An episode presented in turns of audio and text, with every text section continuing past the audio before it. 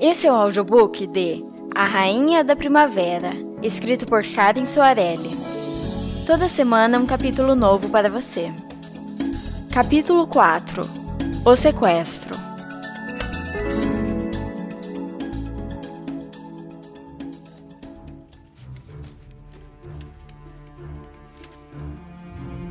Passava de meia-noite quando Dmitri arrombou a porta do quarto de Flora.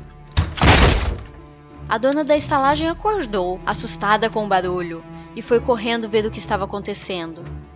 Natair fora arrancado de seu sono por Dmitri, mas compreendeu o motivo no momento em que vislumbrou a cama de Flora. Vazia. Antes que Natair pudesse impedir, Dmitri agarrou a mulher pela gola da roupa, suspendeu-a no ar e grunhiu com ferocidade. A quem você contou sobre Flora? Não contei a ninguém. Eu não saí daqui. Disse ela, batendo as pernas. Percebendo a inutilidade daquilo tudo, Dimitra deixou cair no chão e foi até o quarto buscar suas armas. Eram duas espadas iguais, de lâmina fina e curva, com um rubi na empunhadura ligadas por uma corrente de ferro, eram conhecidas como espadas gêmeas.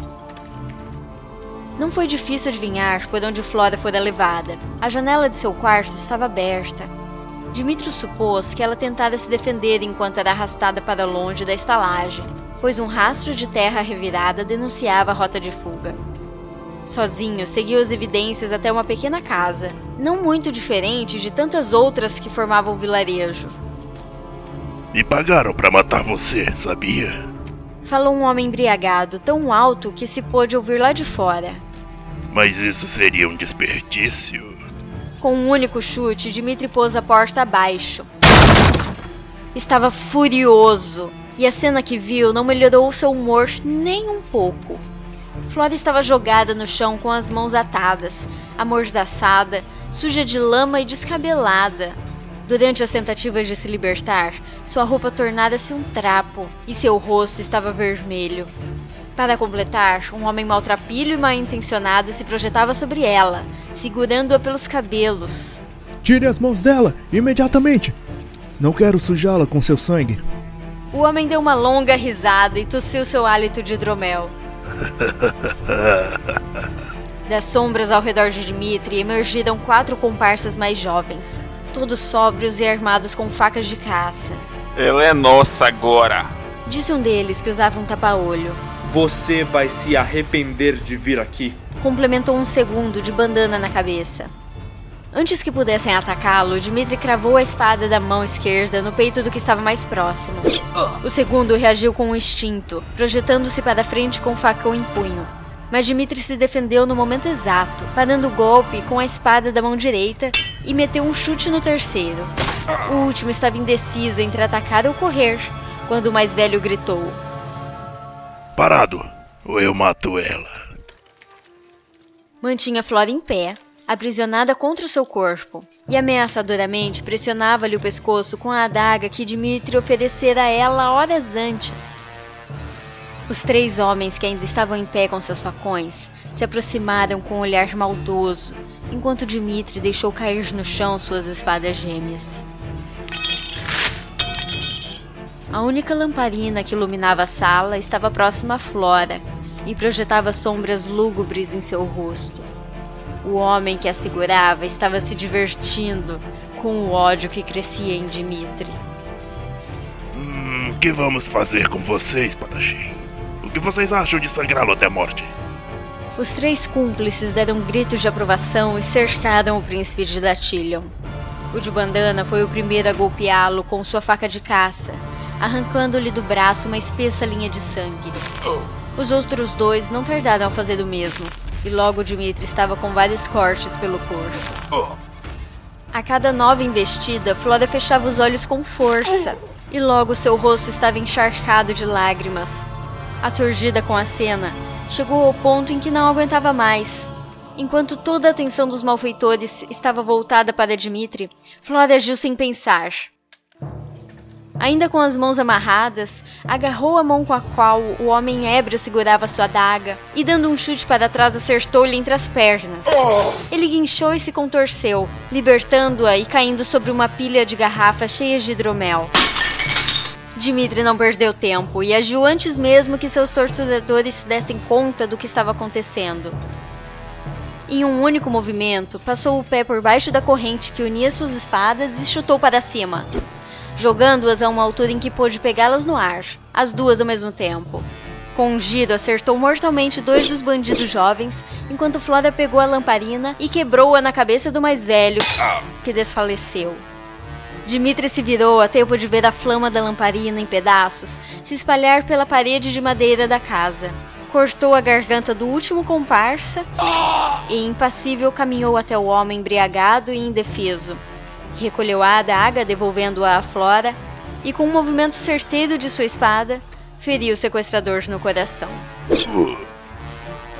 Flora estava imóvel, assistindo a casa arder em chamas, abastecidas pela bebida derramada. Ao seu redor, viu apenas sangue escorrendo de feridas que jamais se fechariam. Logo o incêndio faria o telhado ruir, soterrando-a e prendendo-a para sempre naquele palco de morte. Estava em choque e não teria saído dali por conta própria.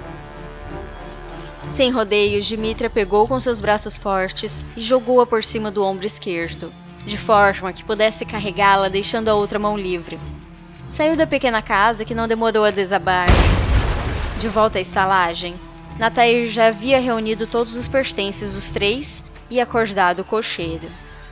Não diga a ninguém que estivemos aqui, disse Natair, a dona da estalagem, dando um aperto de mãos de despedida. Isso era mesmo necessário? Perguntou Dimitri enquanto acomodava Flora na carruagem assim que Natair se reuniu a eles para a partida. Não vejo por que perder tempo se despedindo, temos pressa. É por isso, caro Dimitri, que você é o guerreiro e eu sou o diplomata. Assim que os três entraram na carruagem, ela rapidamente foi posta em movimento. Flora se espremeu contra a parede lateral, enquanto Dmitri manteve-se pronto a sacar novamente as armas a qualquer minuto, e Natair espiava a agitação lá fora por uma fresta. Fugiram pela estrada escura, enquanto a vila se alvoroçava suas costas. Moradores acordavam assustados no meio da madrugada e logo corriam para ajudar a conter o fogo. A desordem geral lhes permitiu passarem despercebidos.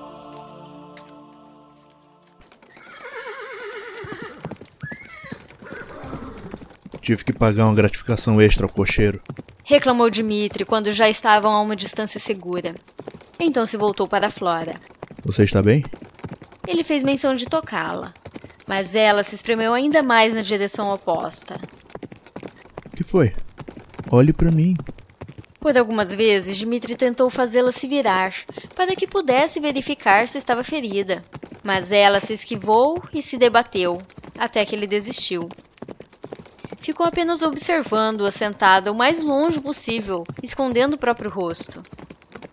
Não vê que ela está assustada? Natair o repreendeu. Tudo bem, o perigo já passou. Dimitri tentou acalmá-la, mas foi em vão. Encolhida, protegendo-se da presença dele, Flora proferiu palavras que Dimitri jamais esqueceria. Suas mãos! Elas estão manchadas de sangue.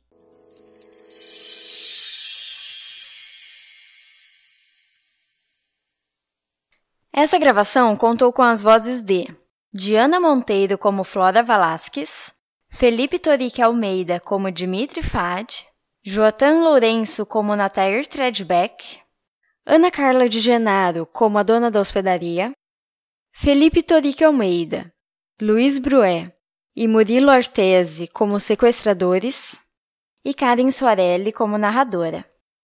Para saber mais, acesse www.papodeautor.com.br e até semana que vem.